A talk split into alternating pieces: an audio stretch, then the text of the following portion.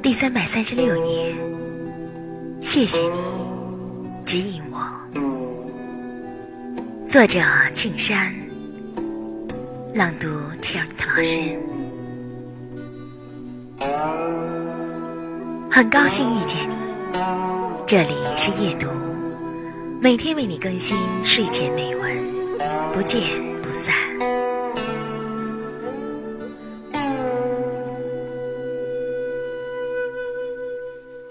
他说：“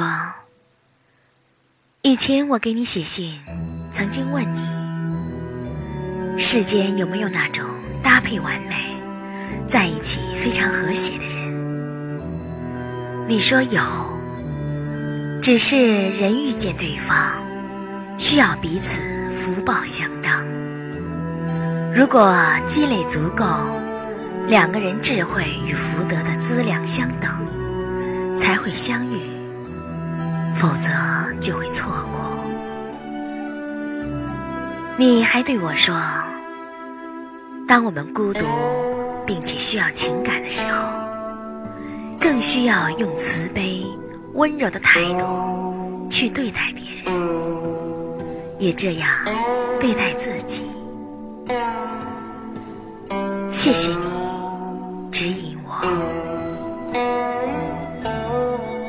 皆选自《夏末山谷》。